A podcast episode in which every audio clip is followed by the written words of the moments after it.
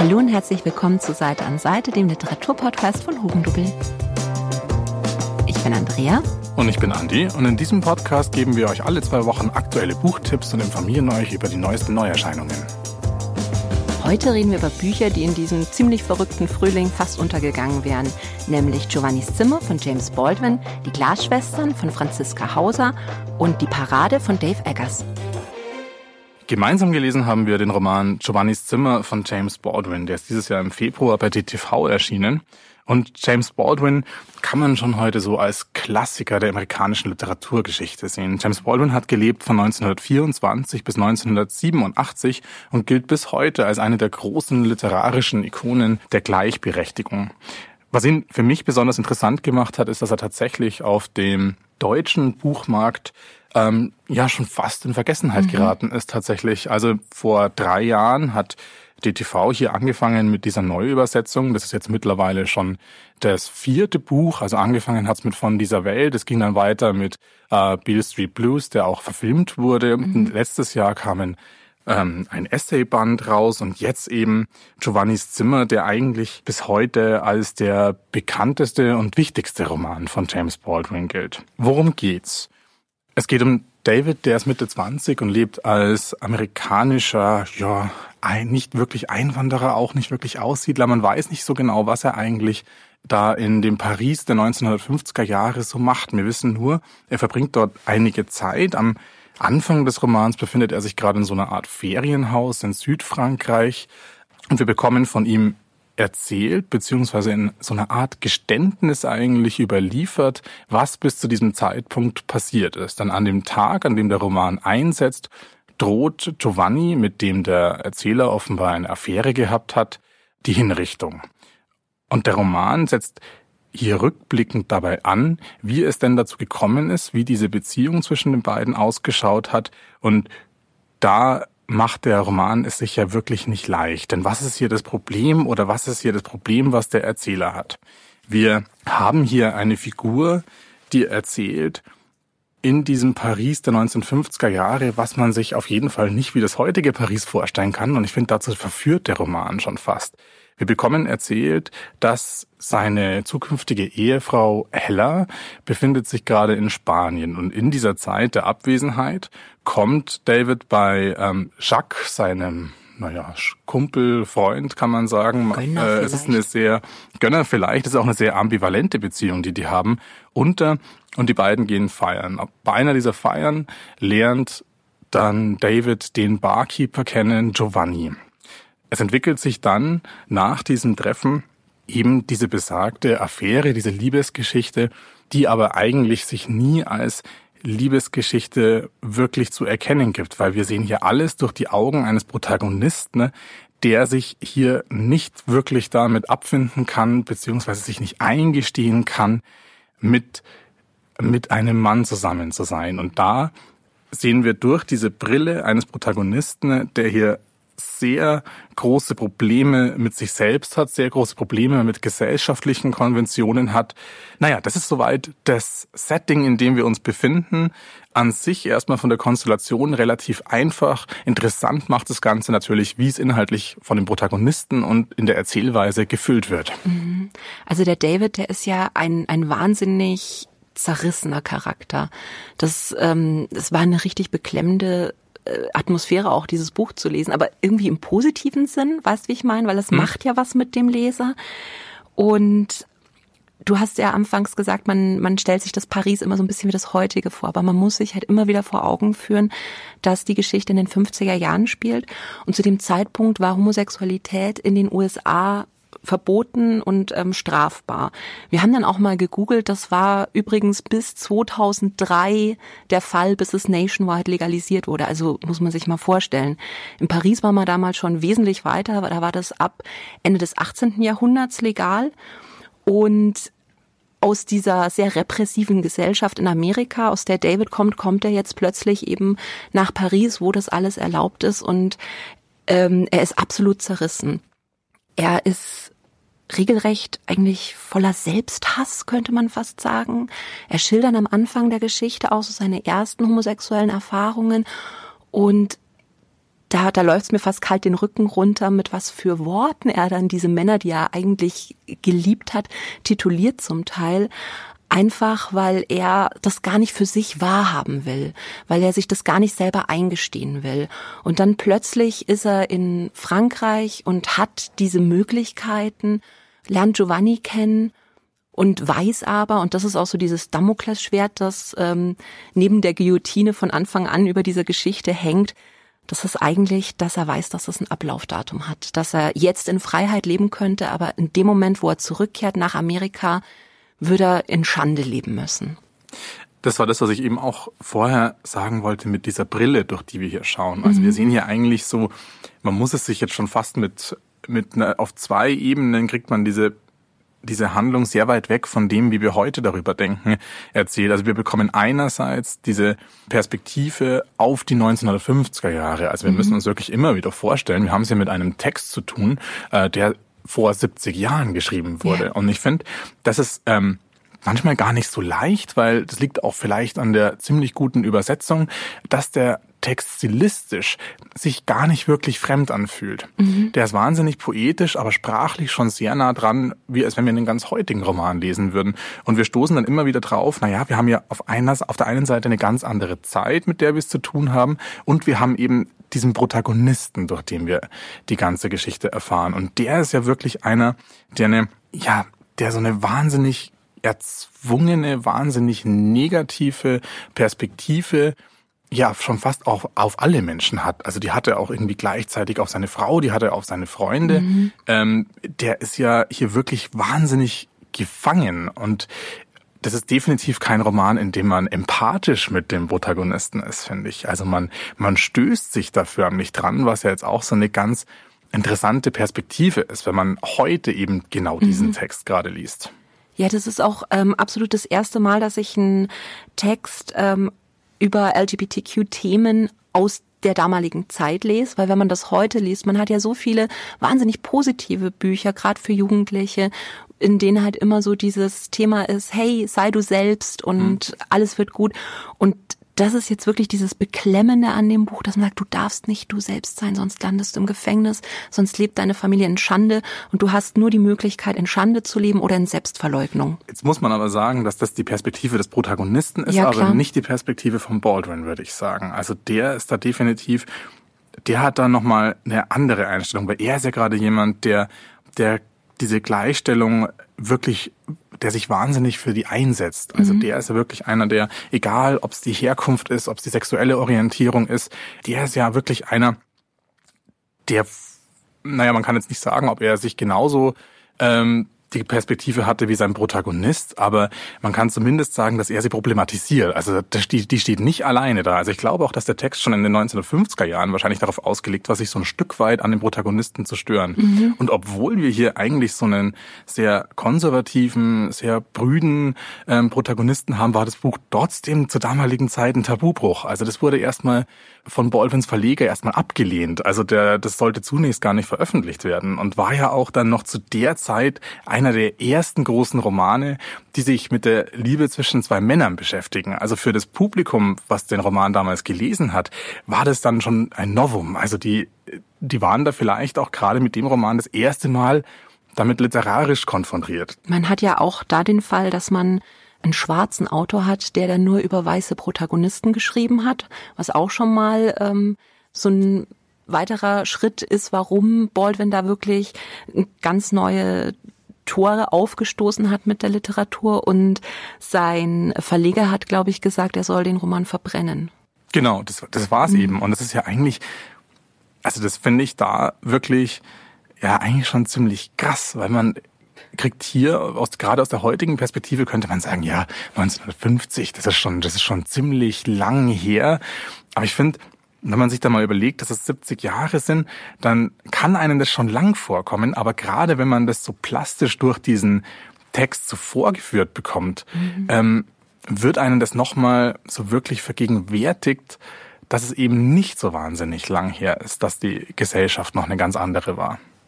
Ja, wie gesagt, also in Amerika erst 2003 nationwide legal. Ähm, das ist wirklich so beklemmend, wenn man sich dann damit nochmal auseinandersetzt und das halt auch so dieses unmittelbare Zeitzeugnis mit diesem Buch hat.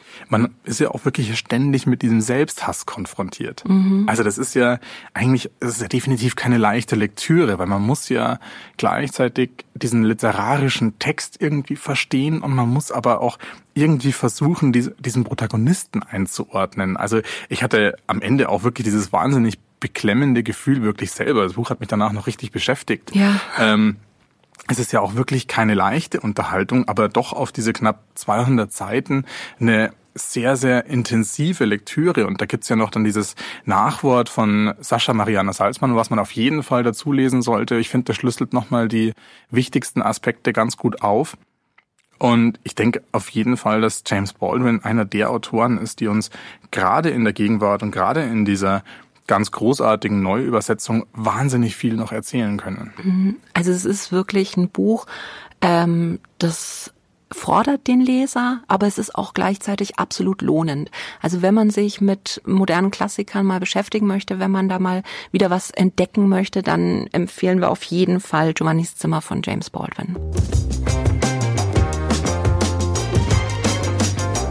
Der Titel, den ich heute mitgebracht habe, ist Die Glasschwestern von Franziska Hauser. Franziska Hauser, die kennt man vielleicht von ihrem letzten Roman, der äh, wahnsinnig populär war, Die Gewitterschwimmerin. In Die Glasschwestern geht's um Zwillingsschwestern, nämlich Dunja und Safi. Und wenn man Zwillingsgeschichten liest, dann hat man ja oft so, ein, so eine schicksalhafte Verbundenheit mit drin. Die haben die beiden aber eigentlich nicht. Die haben relativ entgegengesetzte Lebensentwürfe bis zu dem Tag, an dem die Geschichte auch beginnt und an dem beide Ehemänner ganz plötzlich und unerwartet sterben. Nach diesem Schicksalsschlag gehen die Schwestern komplett unterschiedlich damit auch um. Dunja hatte sich ja eigentlich ein Jahr vorher von ihrem Mann getrennt und ist jetzt selber völlig geschockt eigentlich, wie sehr sie der Tod von ihrem Mann trifft. Sie trauert extrem, sie weiß gar nichts mit sich anzufangen. Sie lebt mit ihren mittlerweile erwachsenen Kindern zusammen und fühlt sich da aber plötzlich total fehl am Platz. Ihre Schwester dagegen, die hat ein kleines Hotel, das sie zusammen mit ihrem Mann geleitet hat und die stürzt sich in die Arbeit. Dunja beschließt dann, zu ihrer Schwester ins Hotel zu ziehen. Das ist auch gleichzeitig so eine Rückkehr in diese Kleinstadt, aus der sie damals mehr oder weniger abgehauen ist, kaum dass sie volljährig war. In dem Hotel kommen die aber auch nicht wirklich zur Ruhe, denn es passiert dann ziemlich schnell was, ähm, was ein altes Familiengeheimnis ans Licht bringt. Es wird nämlich ein Fluchttunnel gefunden. Also wir befinden uns so im ehemaligen deutsch-deutschen Grenzgebiet ein Fernsehteam kommt und will über diesen Fluchttunnel berichten. Und die beiden Schwestern merken halt, dass jetzt plötzlich Sachen aus der Vergangenheit ans Licht kommen, die sie eigentlich ähm, verdrängt haben. Und beide reagieren auch sehr unterschiedlich. Dunja ist diejenige, die sagt, wir sollen einen Deckel draufhalten, wir müssen irgendwie dieses Fernsehteam loswerden. Und Safi ist plötzlich diejenige, die sagt, nee, es ist jetzt mal gut, dass das alles rauskommt und es ist jetzt mal gut, dann Abschluss dafür zu finden. Und das Spannende ist, ab diesem Punkt beginnen sich die Schwestern eigentlich fast ins Gegenteil zu verändern. Wir hatten mit Dunja eine, eine Frau, die eben Kinder bekommen hat, aus, aus ihrem Heimatdörfchen weggegangen ist, die die Welt sehen wollte und die jetzt aber wieder zurückkommt in diese Kleinstadt oder in dieses Dörfchen und sich wahnsinnig wohlfühlt und mit Safi haben wir jemanden, die immer dort geblieben ist, wo sie gewohnt hat, die sich immer wahnsinnig gesorgt hat, was die ähm, Leute über sie denken und die sie jetzt plötzlich in die Welt hinauszieht. Und das Witzige ist, indem die Schwestern eigentlich irgendwo ihre Rollen tauschen, in dem finden sie dann auch wieder zu sich. Es ist ein wahnsinnig schönes, humorvolles Buch. Ähm, das denkt man fast gar nicht, weil mhm. es ja erstmal mit diesem äh, Tod anfängt. Und es hat auch die ganze Zeit über so eine unterliegende Wehmut. Und trotzdem haben die Figuren so eine tolle Dynamik, äh, so viel Witz und Humor. Man liest es und man möchte einfach wirklich eigentlich Teil dieser Familie sein. Man möchte sofort zu Safi ins Hotel und sich da einmieten und den Leuten zuschauen, was sie da machen. Und das hat mir wahnsinnig viel Spaß gemacht. Also das ist jetzt auch ein ganz tolles Buch, was man im Sommer schön lesen kann. Ich musste da immer an Altes Land zum Beispiel mhm. von Dörte Hansen denken oder an der Geschmack von Apfelkern von Katharina Hagener, wo wir halt auch so diese Familiengeschichten haben, diese Familiengeheimnisse und halt auch dieses Thema ähm, von der Stadt zurück ins Dorf und ins Kleinstadtleben. Bei hm? Hatten wir jetzt auch schon öfters das Thema. Ja. Gerade diese, gerade diese Stadt-Land-Gegensätze und dieser Wechsel von, von Protagonisten ne, wiederholt sich ja relativ oft gerade in der Literatur. Ja, ich glaube, das ist gerade wirklich so ein Thema. Ähm, Franziska Hauser möchte ich auch gern noch was dazu sagen. Das ist ja eine von den Autorinnen, die ihr Buch äh, mitten in diese Corona-Geschichte rein veröffentlicht hm. hat und die da auch sehr betroffen davon ist. Ähm, sie macht da auch auf ihrem Instagram-Kanal aufmerksam drauf, weil ihr ja wahnsinnig viele Lesungen oder alle Lesungen abgesagt wurden. Und was sie macht, was ich wahnsinnig schön finde, und da kann man auf jeden Fall mal reinschauen, ist, dass sie jede Lesung, die sie quasi nicht äh, live geben kann, auf Instagram nachholt. Und da liest sie dann weite Teile aus dem Buch vor und das ist wahnsinnig schön zuzuhören. Also schaut auf jeden Fall mal bei Franziska Hauser auf Instagram vorbei und lasst euch von ihr vorlesen. Hört sich richtig gut an. Ja. Aber wo würdest du denn sagen, liegt da irgendwo der Schwerpunkt in dem Roman? Weil da scheint ja dann doch schon ein bisschen Familienroman drin zu stecken. Da scheint mhm. so eine Art Bildungsroman drin zu stecken. Da scheint so eine Art Gesellschaftsroman drin zu stecken. Gibt es da irgendwas sehr Dominantes für dich? Äh, für mich ist das schon eindeutig die Familie, weil einfach diese Dynamik und die Interaktion, die macht so viel Spaß und alles, alles durchs Drumrum, also die Geschichte und die Selbstfindung und sowas, die kreist immer letztendlich auch um diese Familie. Mhm. Genauso wie Franziska Hauser das macht mit ihren Live-Lesungen, äh, machen wir das ja jetzt auch gerade auf dem Hugendubel Insta-Kanal mit mhm. ähm, ganz vielen Autoren, die da jetzt gerade auftreten, die jetzt normalerweise auch gerade auf Lesereise wären. Und wir hatten ja jetzt auch schon die Ehre, du mit Katrina Engberg, ich mit Benjamin Quaderer, Autoren auch mal interviewen zu dürfen. Und ich finde diese Atmosphäre von den Live-Lesungen immer eine ganz besondere, weil es ja mal so diese einmalige Gelegenheit ist, ja schon fast so einen privaten Einblick äh, in die Wohnzimmer der Leute mhm. zu kriegen, wo die sich dann ganz spontan an ihre Schreibtische oder auf ihre Sofas setzen und und einem Publikum, was sie jetzt gar nicht vor sich haben, aus ihren Büchern vorlesen. Und ich finde, das hat nochmal ja, ist auch nochmal eine ganz schöne Alternative zu den ganz klassischen Lesungen, wie, sie, wie wir sie kennen. Absolut.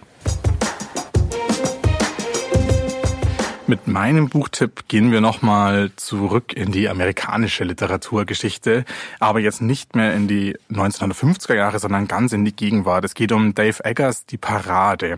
Dave Eggers ist ja jetzt einer der ganz großen amerikanischen Schriftsteller, würde ich sagen. Der mhm. ist ja wirklich bekannt und auch sehr breit aufgestellt. Also der ist als Satiriker unterwegs, der ist sehr sozial engagiert, ist auch immer wieder sehr stark gesellschaftskritisch und beobachtend ähm, tätig. Und das machte eben genau auch gerade in diesem Roman die Parade der Zeit gleich noch mit einem zweiten Roman, ähm, Der größte Kapitän aller Zeiten erscheint. Und in diesen beiden Romanen schaut sich Dave Eggers auf sehr satirische Art und Weise zwei ganz unterschiedliche politische Thematiken an. Ich möchte jetzt hier stellvertretend für die beiden die Parade erwähnen.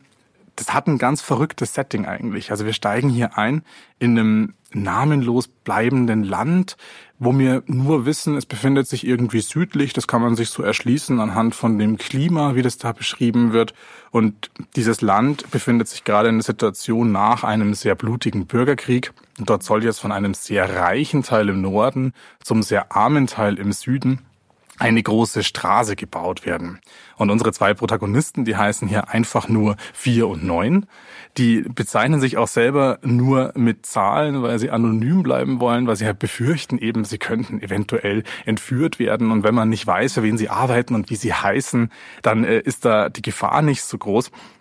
Und wir bekommen also diese Situation, dass diese zwei Straßenbauarbeiter, die hier mit einer riesen Asphaltiermaschine äh, kilometerweise diese große Straße bauen müssen und auch sehr unter Zeitdruck stehen, weil der Präsident des Landes will diese Straße eben so schnell wie möglich für eine große Militärparade nutzen.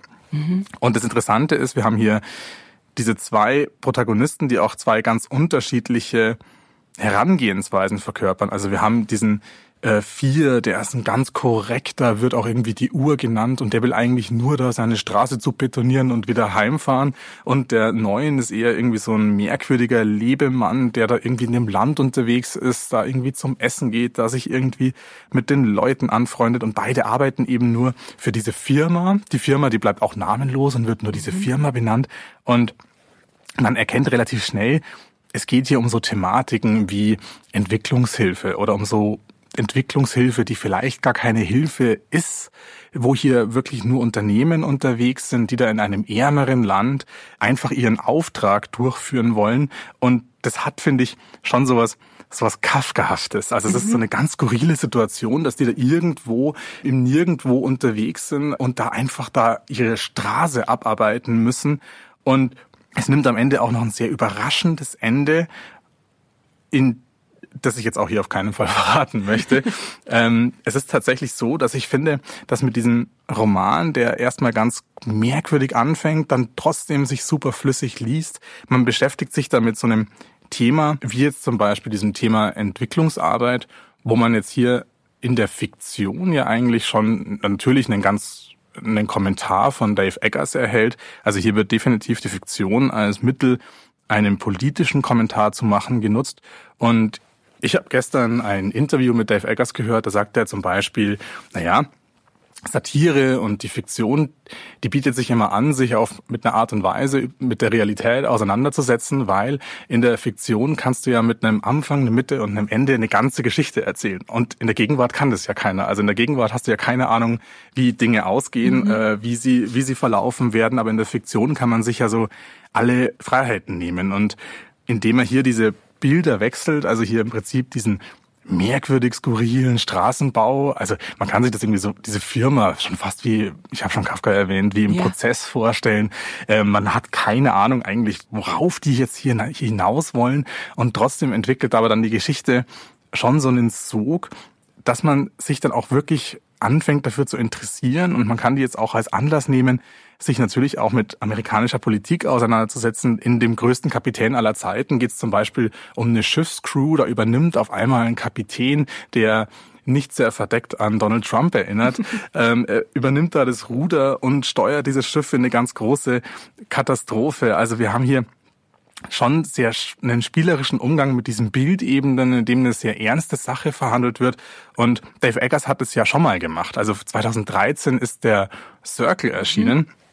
Und ich musste tatsächlich letztens nochmal an den Circle denken. Also ich finde es nach wie vor einen großartigen Roman und finde ihn heute sogar noch besser als damals.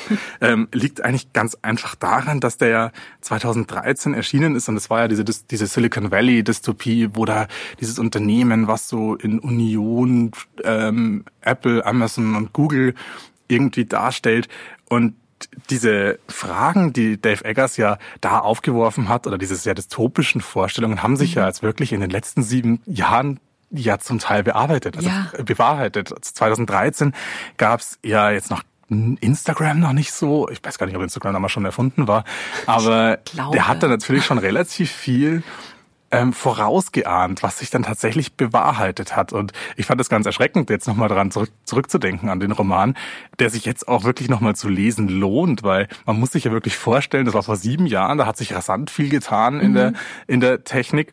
Und da hat es schon relativ viel äh, vorausgeahnt. Also man hat bei Dave Eggers tatsächlich eine relativ große Bandbreite an Themen, die der so vertritt. Und wenn man jetzt vielleicht auf eher was Unterhaltendes aus ist, dann wäre auf jeden Fall The Circle zu empfehlen, die beiden neueren Romane, wenn man tatsächlich so durch diesen Spiegel der Satire auf relativ abstrakte Themen kommen möchte. Und Du erinnerst dich, wir haben ja letztes Jahr die Kakerlake zusammen gelesen. Ja. Da hatte Ian McEwan ja auch sowas ähnliches gemacht äh, zum mhm. Thema Brexit.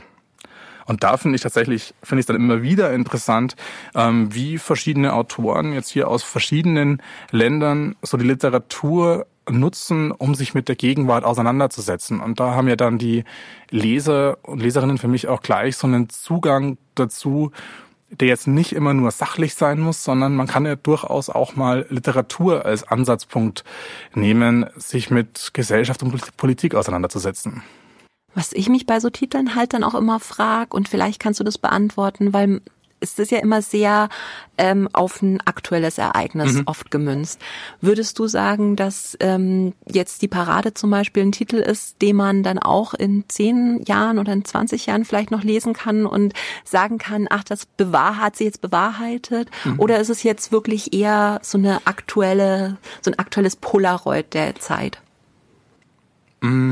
Ich würde sagen, die Parade ist vermutlich noch um einiges abstrakter als jetzt dieser größte Kapitän zum Beispiel oder auch als die Kakerlake von Ian McEwan. Ähm, es geht ja da sehr stark um dieses Thema Ja. der reichere globale Norden. Was wird da gemacht mit dem ärmeren globalen Süden und gibt's, was ist da diese Ambivalenz dahinter und was für Schieflagen könnte es da geben? Das ist so eine Frage, die man sich vermutlich noch eine ganze Zeit lang stellen wird. Stimmt. Ähm, vermutlich ja, kann man sagen, es ist schon relativ stark aufs 20., beginnende 21. Jahrhundert, aber ich wäre ja Prophet, wenn ich jetzt wüsste, ob man das in zehn Jahren noch lesen könnte. Ähm, aber das, tatsächlich, das, was du sagst, wird ja oft in Büchern dann auch zum Vorwurf gemacht. Also wenn man heute Besprechungen von der Kakerlake zum Beispiel Ja. liest, äh, dann wird ja hier Ian McEwan schon relativ oft vorgeworfen, naja, es hat, hat sich doch alles ganz anders herausgestellt oder kann man doch heute gar nicht mehr so sagen. Ähm, das ist natürlich das Risiko, was die Autoren hier eingehen. Also dass die, dass die Haltbarkeit der Satire und diese und dieser Anspruch irgendwie auf Realität zu verweisen natürlich sehr sehr kurzfristig ist, aber das denke ich ist dann auch immer so der Grund, warum es dann doch gar nicht mal so viele literarische Satiren in Buchform gibt, weil die eben nur sehr sehr befristet Anspruch auf Wirklichkeitsreferenz haben.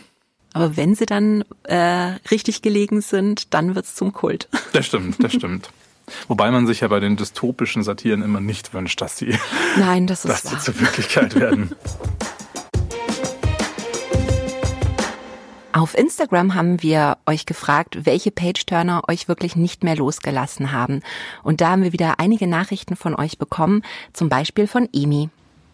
Hallo liebe Bücherliebhaber. Mich hat Kokolka von Dana Lux einfach nicht mehr losgelassen. Ich konnte dieses Buch nicht zur Seite legen, da mich die kleine Samira und ihr Umgang mit ihrem wirklich harten Leben so beeindruckt und auch traurig gestimmt hat. Ich musste weiterlesen, um zu erfahren, ob sie irgendwann ihr Glück findet. Den Titel kannte ich jetzt noch gar nicht, hört sich aber ziemlich gut an. Es gibt jetzt auch gerade das ganz neue Buch von Lana Lux, das ist Jägerin und Sammlerin. Das wäre auch so ein Titel, der mich noch wahnsinnig interessiert. Was ist denn ein Page-Turner für dich? Ich habe letztens nochmal ähm, tatsächlich ziemlich viel an Unterleuten nochmal denken müssen, weil ich letztens die Serie dazu geschaut habe, die auch wirklich ziemlich gut ist. Und das war echt so ein Buch, wo ich mich noch gut dran erinnern kann, dass ich, dass das ja so ein Riesenroman ist, den ich aber echt an einem Wochenende komplett durchgelesen habe und an den ich mich jetzt auch drei Jahre danach fast immer noch äh, gut erinnern kann. Also das ist echt ein Buch, das hat Nachgehalt.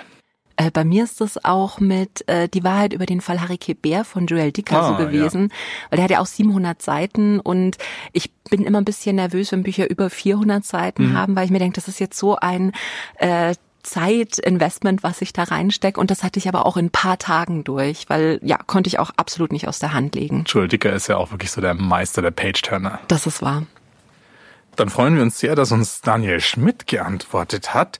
Daniel Schmidt hat vor kurzem ein Buch herausgebracht, das heißt This is America aus dem Aufbau Verlag. Das ist ein- eine ganz großartige Sammlung von Reportagen über das gegenwärtige Amerika aus ganz verschiedenen Perspektiven mit ganz vielen Themen von der Opiumkrise bis zur Präsidentschaftswahl. Ähm, jetzt, wo wir schon so viel über Amerika geredet haben in dieser Folge, passt es noch ganz gut. Und seine Empfehlungen kriegt ihr hier. Hallo Seite an Seite, hier ist Daniel. Was habe ich zuletzt gelesen? Meng Jin, Little Gods. Das ist eine irre Charakterstudie und gleichzeitig auch ein Buch über eine komplexe Liebesbeziehung zum eigenen Partner und zur Welt. Da draußen und auch im eigenen Kopf irgendwie. Dann noch Der Zopf meiner Mutter von Alina Bronski. Das ist eine Migrationsgeschichte einer Familie, die mal rabiat, mal zart ist, aber irgendwie immer lustig, äh, höchst unterhaltsam. Das kann ich nur empfehlen. Viel Spaß beim Lesen. Ciao, ciao. Den Zopf meiner Großmutter hatte ich ja, glaube ich, sogar in unserer allerersten Folge damals äh, besprochen. Also kann ich nur unterschreiben. Wahnsinnig humorvolles Buch, was aber, ja, rabiat trifft's ganz gut auch ist, aber konnte ich auch gar nicht aufhören zu lesen.